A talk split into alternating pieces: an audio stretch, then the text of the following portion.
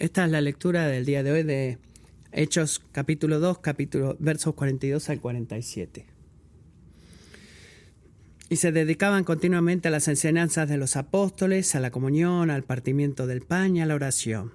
Sobrevino temor a toda persona y muchos prodigios y señales se hacían por los apóstoles.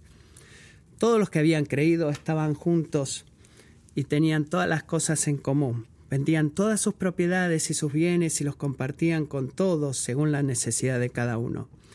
Día tras día continuaban unánimes en el templo y partiendo el pan en los hogares. Comían juntos con alegría y sencillez de corazón, alabando a Dios y hallando favor con todo el pueblo. Y el Señor añadía cada día al número de ellos los que iban siendo salvos. Y así termina la lectura de la palabra. Eh, mi iglesia no me aplaude después de, la predicación. Estoy tan agradecido de estar con ustedes esta mañana. Eh, mi, nombre es Doug Pander y soy uno de los pastores que enseña en la iglesia en Downtown. Conozco a Matthew por muchos años a través de este pequeño grupo de pastores que nos reunimos eh, a través de Richmond y es un gozo estar con ustedes en esta mañana, adorando con ustedes hoy. Estoy emocionado de continuar nuestra serie de una comunidad como ninguna otra. Voy a hablar de cosas de cómo la iglesia es una comunidad que tiene su propia identidad y tiene su propia misión y una autoridad en especial que viene de Jesucristo mismo. Y hoy vamos a continuar hablando de la vida única o el carácter de la vida de esta comunidad como ninguna otra.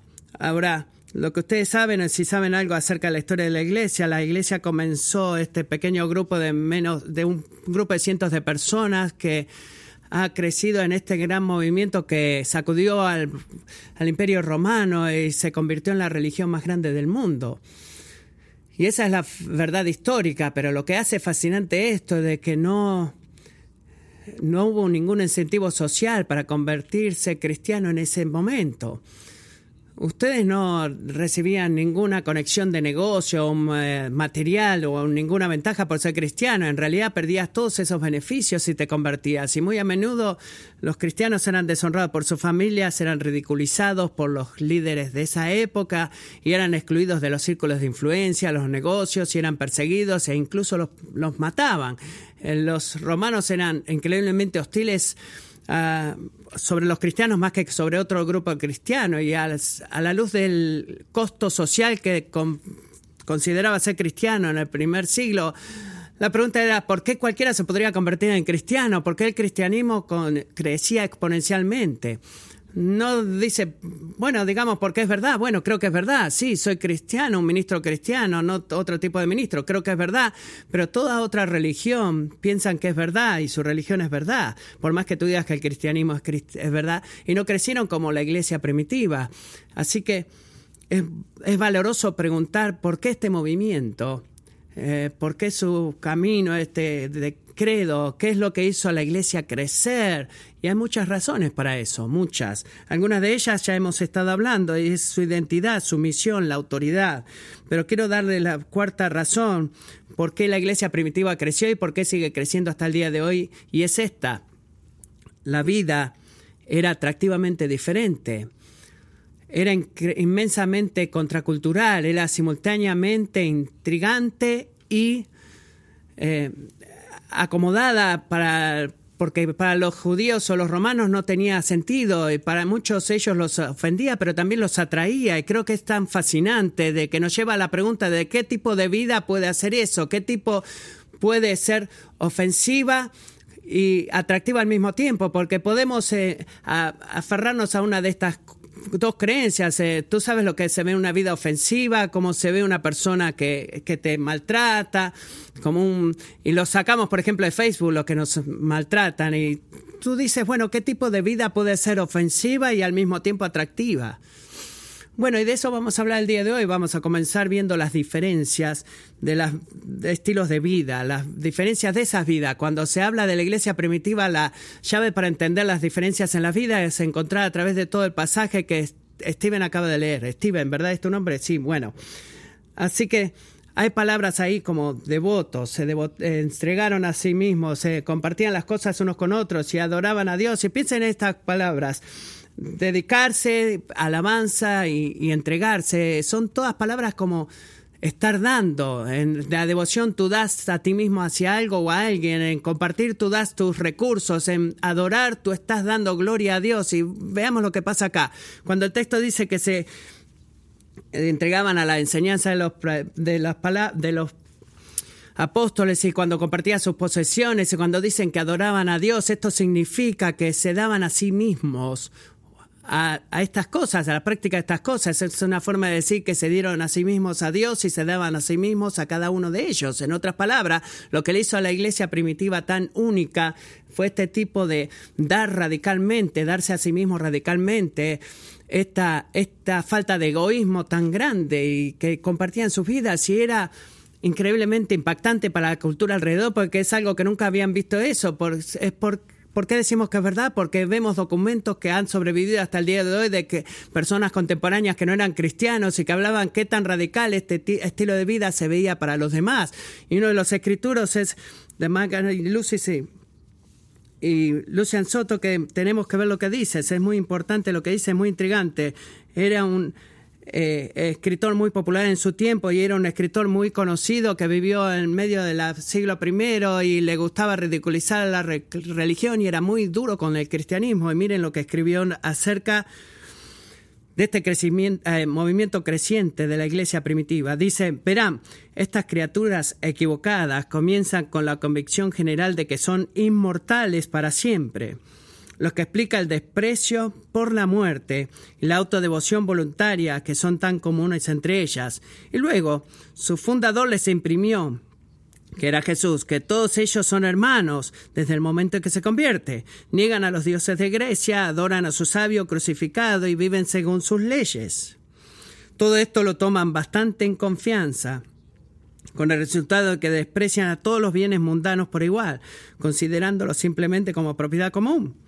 Este hombre predicaba un mejor sermón de que muchas veces el, un predicador lo puede hacer. Es como un resumen de Hechos capítulo 2. Y este era un hombre que no era amigable con nuestra fe. Él describía solamente lo que veía. Y eso es verdad. Esto no es como una especie, eh, un evento especial de una vez que sucedió la Biblia y nunca sucedió. Eh, no, este era como un plano, una marca registrada de Dios y el plan de Dios. Y estas personas vivían de tal forma que incluso los, los incrédulos lo veían y decían, esta gente es extraña, mire lo que hace. E incluso cuando este hombre era sarcástico, hizo un gran trabajo en resumir lo que Pablo está diciendo en Hechos capítulo 2, o Lucas, perdón. Eh, dice, todos los que habían creído estaban juntos y tenían todas las cosas en común, vendían todas sus propiedades y sus bienes y los compartían con todos según la necesidad de cada uno. Hechos 2, 44 y 45. Ve lo que pasa en lugar de ser egoístas, compartían cada uno con el otro y ninguno los forzaba a hacer esto. No era comunismo, sino que era comunidad, era un tipo de amor que el mundo nunca había visto antes. Y tenemos el pecado y la y el egoísmo, y el egoísmo es el fruto principal del pecado, el fruto del espíritu lo conocemos, pero el fruto del pecado es el orgullo, el egoísmo y bendecirnos a nosotros mismos, decir esto, lo que es mío es mío. En otras formas es adueñarnos de las cosas y lo que es tuyo también es mío, llegamos a decir, pero el Evangelio lo que hace es crear que la gente diga lo que es mío es tuyo. Ahora no lo que es mío es mío, lo que es tuyo es mío, sino lo que es mío es tuyo un, una generosidad radical y hacían todo esto juntos. Ven la palabra juntos que sigue apareciendo en este pasaje. Todos los creyentes estaban juntos, se tenían las cosas en común, iban juntos al templo, compartían el pan juntos en los hogares y lo hacían con alegría y corazones generosos. Recuerden quiénes eran esta gente. Jerusalén durante los tiempos santos era un lugar para los judíos y los judíos conversos de todo el mundo. Así que si ustedes van a los versos 9 al 11 en Hechos capítulo 2 van a ver que los los cristianos conversos del principio eran de Asia, África, Europa, Oriente Medio, de gente de culturas diferentes, de idiomas diferentes. Y eso habla de algo que ustedes están haciendo acá, ¿verdad? Estaban todos unidos, compartían unos con otros y daban su tiempo, su dinero y sus vidas. Y hay una historia en la iglesia primitiva, un historiador que escribió así. Más que cualquiera de sus competidores, el cristianismo atrajo a todas las razas y clases, razas y clases, perdón. El judaísmo nunca escapó de sus lazos raciales. El cristianismo, sin embargo, se glorificó en su atractivo para judíos y gentiles, griegos y bárbaros. Las filosofías griega y romana nunca ganaron realmente las lealtades de las masas. Apelaban a los educados, a los cultos moral y socialmente. El cristianismo, atrajo a los humildes y sin restricciones, pero también desarrolló una filosofía propia que exigía el respeto de muchos de los educados. El cristianismo también era para ambos sexos, mientras que sus rivales eran principalmente para hombres. Finalmente la iglesia acogió a ricos y pobres, ninguna otra religión acogió tantos grupos y estratos de la sociedad. La pregunta debe plantearse entonces, ¿por qué esta amplitud sin precedente apareció primero en el mundo a través del cristianismo? Y no a través de otro tipo de religión. Y esa es la pregunta que debemos hacernos. ¿Por qué nunca antes había sido visto una comunidad de inclusión entre eh, otras entre otras religiones, sino que sucede aquí. Incluso es una buena pregunta si no eres creyente, que te va a motivar y a creer en lo que crees. Y es una pregunta muy especial que quiero que estemos eh, analizando un poco. Si no sabes en qué te encuentras con Jesús o quién es Él, lo que les dijo, quizás eh, estás acá y debes hacer justicia con la verdad de que estas ideas que amas y abrazas primero vinieron al mundo a través del cristianismo de, en formas y maneras únicas que nunca pasaron antes. Si tú no eres creyente, debes lidiar con eso. ¿Por qué? Porque es el caso. Es una gran pregunta. Pero sabes que es difícil para nosotros responder. Es difícil responder para nosotros porque miramos a ese escenario desde nuestro propio momento cultural. Miramos a la iglesia primitiva si la vemos como la estamos ahora.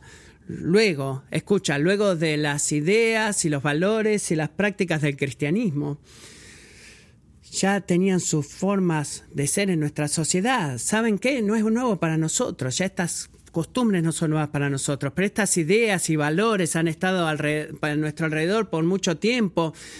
Eh, moldeando muchas cosas, no perfectamente, pero verdaderamente, debe, eh, tuvo un efecto en nuestra sociedad. Así que hay huellas cristianas en todas las buenas cosas en la cultura occidental, pero debes ir a la lupa de la historia para ir al momento oportuno y déjame decirle tres ejemplos de los que hablamos, porque esto es muy abstracto, así que volvámonos prácticos. La idea, primero, que debes hablar, amar a, todos, incluso a los enemigos, viene del cristianismo. La idea es buena de ser buenos con todos aquellos que te pueden beneficiar, ¿verdad? Las interculturas tienen este sentido de, de reciprocidad. Los romanos tenían unos los que digan yo te doy a ti, tú debes devolverme. Era como ellos pensaban. Era las maneras más estrictas de poder dar. Y los cristianos vinieron y dijeron, no, nosotros vamos a dar a aquellos que no nos pueden dar. Nosotros vamos a amar y, y, dar a nuestros enemigos. Y alrededor toda la gente decía, ¿de qué está hablando? Nadie hace eso, eso no tiene sentido.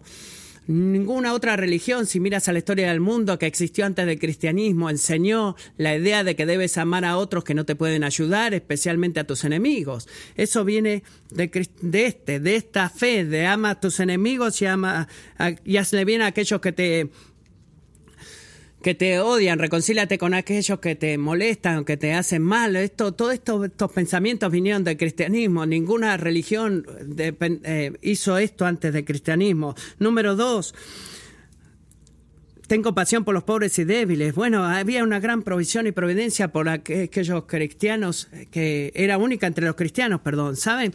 Eh, que eh, el hospital no era un lugar para estar, sentirte bien, sino que el hospital antiguamente era un lugar para que mueras, porque estaba toda la gente enferma. Nadie creyó, creó, perdón, los hospitales, sino que eran lugares para que la gente vaya a morir. Y saben que los cristianos dijeron, esa persona que está muriendo sigue teniendo dignidad y fue hecha la imagen de Dios y hagamos un lugar en el cual puedan morir con dignidad y quizás se puedan sanar milagrosamente, pero sigamos amándolos hasta el fin de sus vidas. Los huérfanos, los romanos los abandonaban en, los montes, en las colinas para que mueran. Los cristianos dijeron, no, hay que recoger esos bebés y vamos a adoptarlos y vamos a tenerlos como nuestros hijos. En una era, en esa era no había control de natalidad y tenía un montón de niños, muchas bocas para alimentar y decían, ¿cómo vamos a tener a otro, verdad? Y esto es increíble, esto es algo que vino del cristianismo de una forma sin precedentes. Eh, la dignidad humana y los derechos, de, que, de honrar a la persona sin, sin importar su raza, su color, su sexo, su edad o, su salud o su, eh, su, discapacidad o su riqueza. Toda persona debe ser tratada con dignidad y respeto. Eso viene del cristianismo. No tomes mi palabra, pero mira y compara las diferentes religiones y los estudios, sino que mira un libro, algún libro de otra religión y vas a ver y vas a escuchar esto. Mira, esto es lo que sucede históricamente. Ideas como estas tres, y solamente les he dicho tres, y podríamos hablar mucho de esto. Pero estas tres ideas que comenzaron a desparramarse y estas ideas de amor y perdón y cuidar a los pobres y la dignidad de toda la gente, la élite del imperio romano y griego y los en, la Europa y África precristiana no estaban emocionados porque ellos pensaban que la idea eh, eh, de vivir una vida de acuerdo a la enseñanza cristiana iba a derrumbarse. Tú pensaban, tú no debes eh, relacionarse o volverte bien con tus enemigos porque te, van a destruir. No, eso no debes ser bueno con los débiles porque el fuerte es el que prevalece. Y los reyes y todas aquellas personas que escuchaban esas ideas cristianas pensaban que eran locas porque el tipo de vida que la iglesia vivía era atractivamente diferente a la que ellos estaban acostumbrados. Eh, la gente odiaba y nos odia a nosotros y, vamos a seguir amándolos y cuidando al pobre y tratándolos con dignidad. Y estas ideas triunfaron y transformaron. Y eso es porque a la gente en el día de hoy le parecen ideas con sentido. Personas que viven en casas, en el presente y que viven en muebles que son cristianos y que no saben de dónde vinieron. Ah, cada vez que vivo, eh, vivo en Church Hill, en un, barrio progresivo en downtown Richmond, en cada jardín dice que señala que dice amamos a nuestros vecinos y nombra a toda persona que ama, eh, los jóvenes, los viejos, los ancianos, los de diferente color y cada vez que veo uno de esos carteles y digo, bueno, me alegro que ames a tus vecinos o a tu prójimo, perdón, sabemos que Dios dice que que hagas eso, pero tú sabes por qué es una buena idea, de dónde viene esa idea y sabes que si no hubieras tenido esta fe y eh, que un día impactó a la sociedad, no estaría ese pensamiento y nadie pensaría de esa manera si el cristianismo no hubiera entrado en escena. Y esa es la diferencia de nuestro estilo de vida. Pero no hemos predicado un sermón hasta que lleguemos a Jesús, así que debemos hablar de la fuente de esa diferencia y la las diferencias y que querramos ir a hacerlo con nuestra propia fuerza, nos vamos, vamos a perder miserablemente y debemos ver de dónde viene la fuente de esta fuerza. Jesucristo crucificado sume su, su autoridad de esta manera. Marcos 10, 45, porque ni aún el Hijo del Hombre vino para ser servido, sino para servir y para dar su vida en rescate por muchos. Y cuando Jesús hizo esto, cuando Él cumplió las palabras que Él abrió acá, Él se dio a sí mismo en la cruz, así como se ha dado a sí mismo a través de toda su vida en el ministerio en la tierra. Él no solamente hizo eso, Él nos dio un poder, un ejemplo poderoso para imitar. Él quiere que lo imitemos, por seguro, pero él, él, es el ejemplo más grande. Pero hay mucho más en la vida y muerte de Jesús. Dios no solamente nos dio un ejemplo, sino que se dio a sí mismo. Dios hizo eso. Y Él es el el ejemplo más grande, lo que es bueno, malo, correcto, incorrecto, y pensamos de eso y típicamente en términos de cómo sabemos lo que es bueno, cómo sabemos lo que está bien, cómo sabemos lo que es verdad, y la respuesta es, bueno, ¿qué es lo que dice la palabra de Dios? ¿Cuál es el carácter de Dios? ¿Cómo es su corazón, su espíritu? Y eso está bien, pero ¿sabes lo que es más profundo? Detrás de todas esas verdades es que la identidad de Dios usa de estándar y el principio, el principio fundamental el, y el gobierno universal de lo que vemos Dios hacer en la cruz, darse a sí mismo. La muerte de Jesús es como la piedra angular de, de carácter de Dios, su amor incondicional de darse a sí mismo. Dios es aquel Dios que ama de tal manera que se entregó a sí mismo. ¿Alguna vez has visto a un terrorista Amish? Es una pregunta muy rara, ¿verdad? Pero, pensémoslo de una manera. Bueno, eh, he predicado un sermón en propia iglesia hace unas semanas y, alguien me dijo, escuché a alguien de eso y dije, bueno, sabía que alguien me, eh, encontró encontró un Amish en una, su propia comunidad que cortó la bota de otro, le cortó la barba, perdón, a otro Amish porque estaba enojado. Y eso es lo peor que vas a encontrar de un terrorista Amish. ¿Por qué? ¿Por qué? Bueno, porque uno de los principios fundamentales de la comunidad Amish es el compromiso de la no violencia, una vida de paz, Así que el transgredir eso significa no ser Amish, y esto es el ideal que todos ellos tienen. ¿Cuál es el precio fundamental de, la raíz cristiana? No solamente de los Amish, sino de todos los cristianos. ¿Cuál es la raíz fundamental? ¿Cuál es el principio organizacional que une todas las piezas, el centro de la rueda de donde todo radia y sale? Es el amor dado por Jesucristo de entregarse a sí mismo, de haber sido abandonado por la gente a la cual vino a sanar, a restaurar y sanar, y Él se entregó a sí mismo por nosotros, por más que lo abandonamos. En el acto más radical de amor generoso y amor no egoísta, Jesús se entregó a sí mismo por ti y por mí, tomando sobre sí mismo toda nuestra culpa, nuestra vergüenza, dolor, pecado, nuestra, nuestro egoísmo, y se dio a sí mismo bajo el justo juicio de Dios en nuestro lugar y lo hizo y se dio a sí mismo para que seamos perdonados del pecado, adoptados para siempre y transformados para ser buenos, comenzando ahora. Y esa es la fuente, la diferencia de esta comunidad, de, su estilo de vida.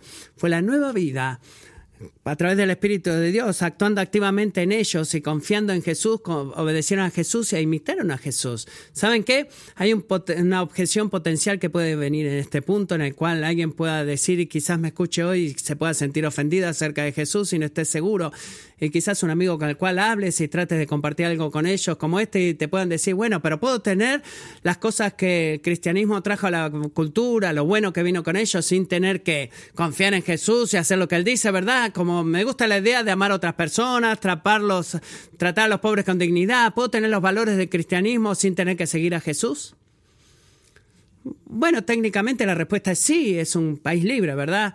Tú eres libre de ser inconsistente, pero pero yo diría, no debería ser así, no deberías ser inconsistente, deberías preguntarte a ti mismo y tienes que preguntarte a ti mismo, ¿cómo el más pobre y el grupo más minoritario?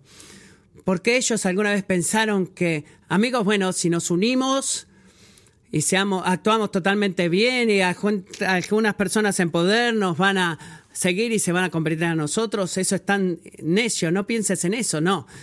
No puedes tener la flor, eh, no puedes tener la flor floreciente y linda sin que la raíz la alimente, ¿verdad?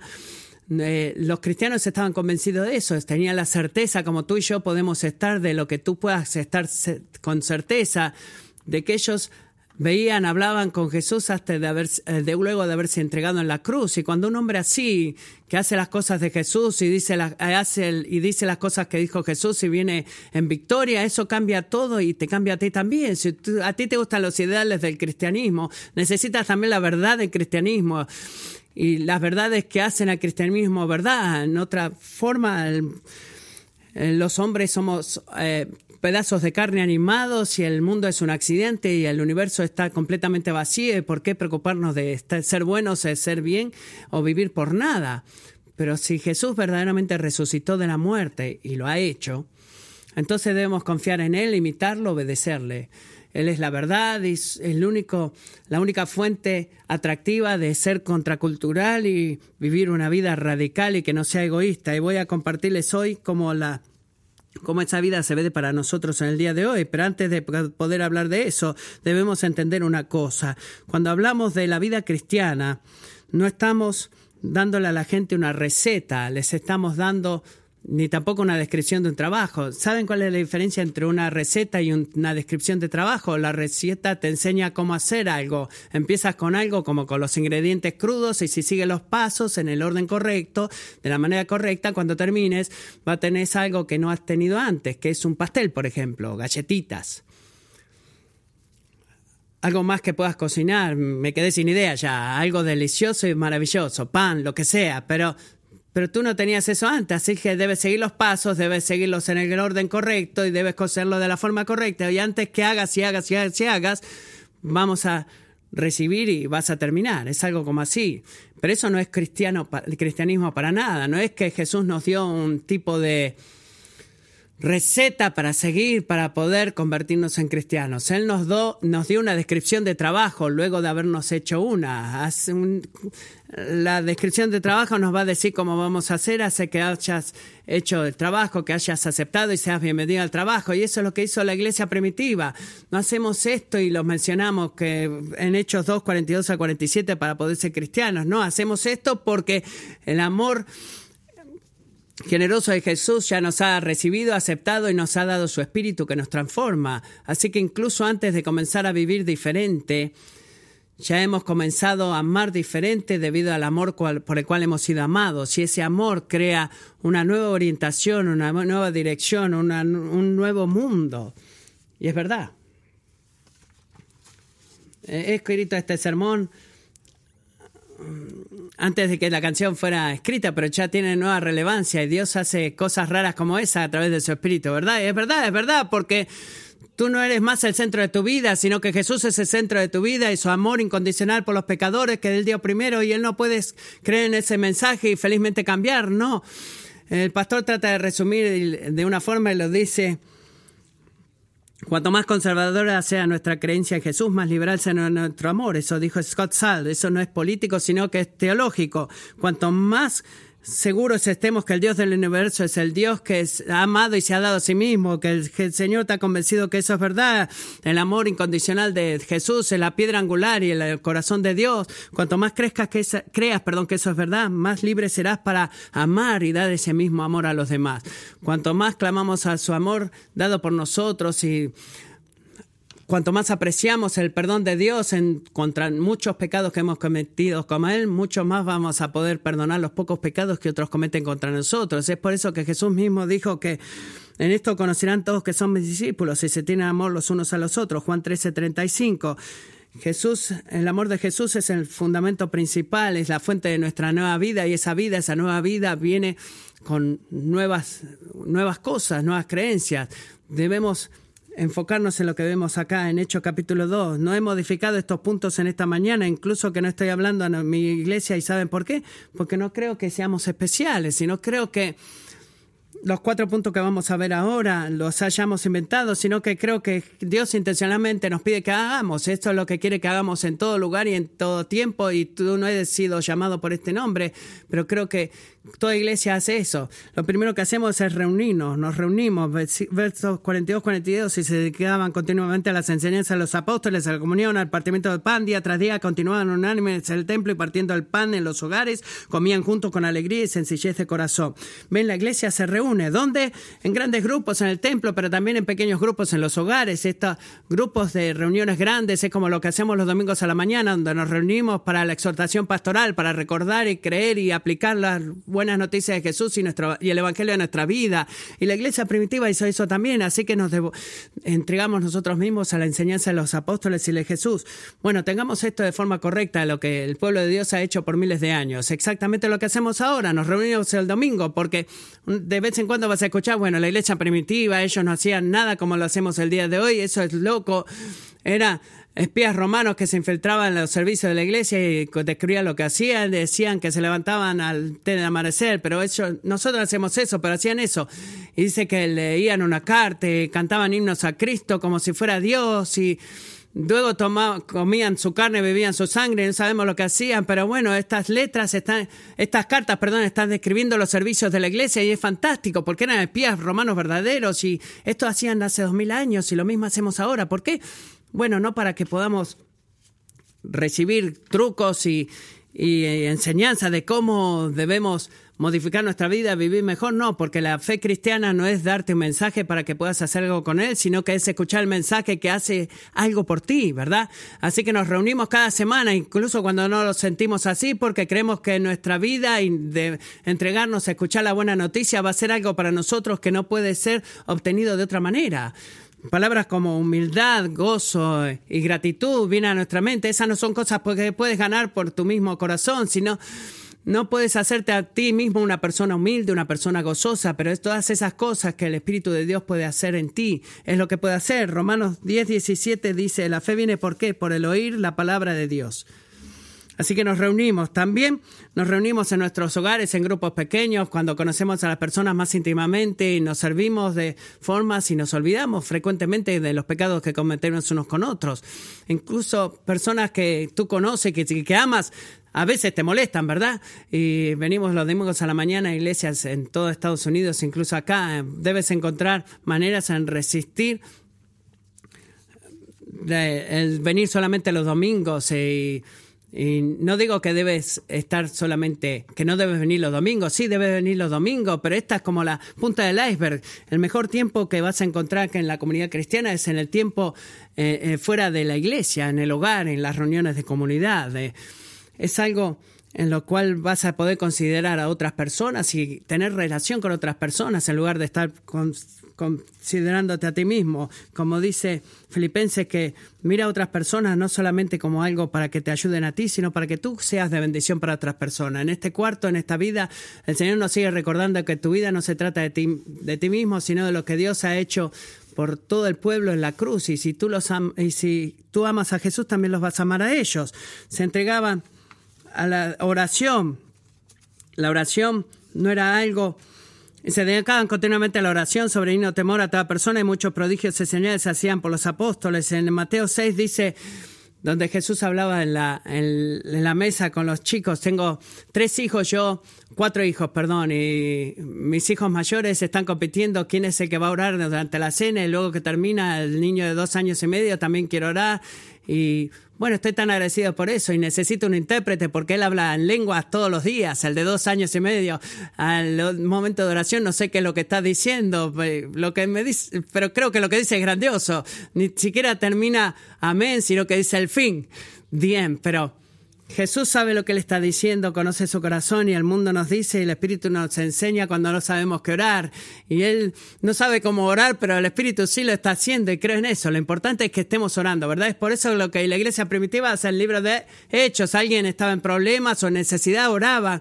Alguien se reunía, oraban. Alguien era empujado y oraban y la oración tenía sentido y es la misión que se nos ha dado es muy grande para nosotros para poder cumplir, pero es verdaderamente importante que lo que hagamos. Debemos orar, como Jesús le dijo a sus discípulos, les dio la gran comisión, la gran misión de hacer discípulos en todas las naciones, pero no hagan nada acerca de eso más que orar y luego les enviaré el Espíritu Santo. ¿Recuerdan eso? Por diez días oraron, por diez días estuvieron orando, y luego Pedro se paró a orar y predicar y hizo eso por aproximadamente diez minutos y tres mil personas se salvaron.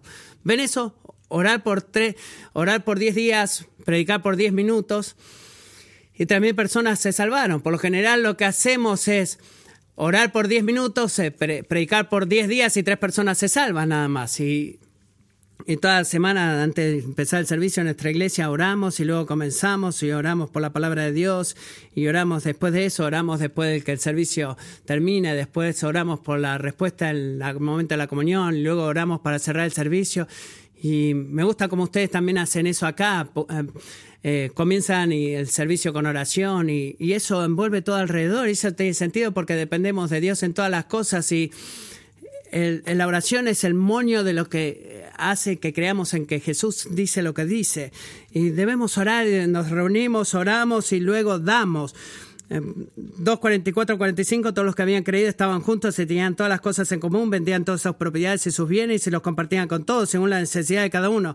La iglesia primitiva no tenía cuenta de banco y eh, ni mandaban textos diciendo, bueno, pongan su dinero acá y no, si alguien necesitaba o toda la iglesia tenía una gran necesidad, la única forma de hacer era darle directamente. Es como se hacía en Hechos capítulo 2 y solíamos dar de esa forma ese tipo de dar, como una familia, por ejemplo, en nuestra iglesia, de que los cimientos de su casa se cayeron y, y la compañía de seguros les dijo que no iban a cubrir eso. Bueno, ¿y qué estás cubriendo? La, la, los cimientos se están cayendo, la casa se está viniendo abajo, ¿qué es lo que cubres? Bueno, y costaba tres mil dólares este, arreglar los cimientos y bueno, no tenía el dinero y alguien en nuestra iglesia creó una cuenta de GoFundMe y así es como toda la gente alrededor de Virginia le dio a esta familia para que pudieran tener una casa donde vivir, arreglar su casa. Y ese tipo de generosidad toma lugar eh, a través de la iglesia y damos como iglesia a la iglesia como un todo. ¿Y por qué hacemos eso? Lo vemos en el Nuevo Testamento porque estamos apoyando el ministerio de toda la familia de la iglesia, como otras iglesias. Creo que ustedes, iglesias, eh, apoyan a ustedes mismos y otras iglesias en América. Este tipo de dar es crítico. Eh, de, autos, de autoabastecimiento. Jesús dice que es mejor dar que recibir, ¿verdad? Él dice que es mejor para tu alma. Es tal tragedia de cuanto más dinero la gente hace, tan, tienden a dar menos del porcentaje de su ingreso. La gente de América, la gente pobre de América es la que más da que la gente rica. Debería ser que cuanto más ganamos, más damos, pero es al revés. Jesús no dice cuánto poco puedes dar, sino cuánto mucho puedes dar para aquellos que están en necesidad y para el pueblo de Dios. Eh, quiero que sepa que su pastor me dijo que les diga todo esto. Lo digo esto como pastor que yo soy y alguien que siente esa tendencia, esa tensión en mi propio corazón. Mi esposa y yo damos ahora el doble de lo que dábamos 10 años atrás cuando nos casamos. Y eso no es porque hago mucho más dinero ahora, no, sino o por con cuánto ganaba eso. No, tenemos seis trabajos part-time, teníamos cuando estábamos en el seminario y no creo que nuestro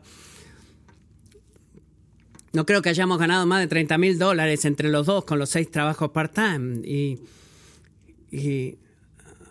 en ese momento, si tú me decías, bueno, un día, luego de estar pastoreando por 10 años y tener cuatro hijos, quizás eh, hagas 60 mil dólares. Y yo decía, bueno, nadie necesita tanto dinero. Oh, Dios mío, si hiciera tanto dinero, quizás podría dar los otros 30 mil dólares a la iglesia. Bueno, ahora que hago ese dinero, digo, wow, Dios mío, bueno, no sé, quizás necesite un auto nuevo.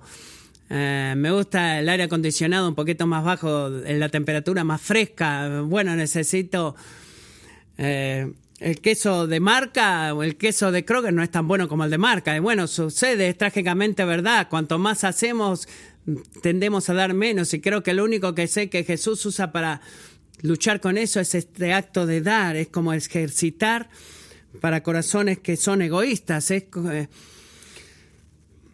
es como dar en, como correr una maratón, no vas a poder ganarla si no ejercitas, ¿verdad? Así que debes, nos, nos reunimos, oramos, damos y después nos, y después vamos. Este, estamos con toda la gente del Señor que todo acá el último versículo, perdón. Dice, alabando a Dios y hallando favor con todo el pueblo, enseñaba día cada día el número de ellos de los que iban siendo salvos. Y el Señor agregaba a los que iban a ser salvos. Y no mire, no subestimes de dónde viene esto. El número de personas que habían sido salvas y sido agregadas cada día no venían principalmente de aquellos que escuchaban el Evangelio en una de las iglesias, en las reuniones del el templo de los domingos. No, el resto del libro de Hechos nos muestra que era el pueblo de Dios predicando, sirviendo y, y orando y en una vida el que hacían los vecindarios, en el mercado, eh, en el trabajo, y es así como el crecimiento continuó. Así que el llamado final de la iglesia es ir, vamos para escuchar, para predicar la buena noticia, escuchamos el mensaje, nos damos a nosotros mismos a Jesús y después vamos y anunciamos el Evangelio durante todo, alrededor del mundo y saben cuál es el resultado, ¿verdad? Que Dios usa la vida radical eh, y generosa de su pueblo de darse a Jesucristo para hacer lo que solo Dios puede hacer, agregar a su número día a día aquellos que iban a ser salvos. Él no solamente lo hizo una vez, sino que lo ha hecho por miles de años y va a seguir haciéndolo aquí mientras siguen confiando ustedes mismos en aquel que dio su vida por ustedes. Oremos en respuesta. Señor Jesús, te damos gracias por esta buena noticia de tu amor entregado y confesamos que muy a menudo fallamos en apreciar qué tan radical lo que lo radical que has hecho por nosotros y cómo la vida transformadora trabaja en nosotros. Y pedimos Espíritu Santo que tú nos recuerdes otra vez de la buena noticia del Evangelio y permitas que el mensaje que es en sí mismo todo bueno hasta la raíz de que cambie el tipo de personas que somos y que querramos ser las personas que hagamos lo que nuestras carnes no quiere que seamos. Ayúdanos a ver cómo se, es ser como esta iglesia primitiva, como pueblo que ha sido perdonado y amado por ti y que estemos en amor con, por ti y que desesperadamente querramos que otras personas vengan a ti. Pedimos todo esto en el nombre de Jesús. Amén.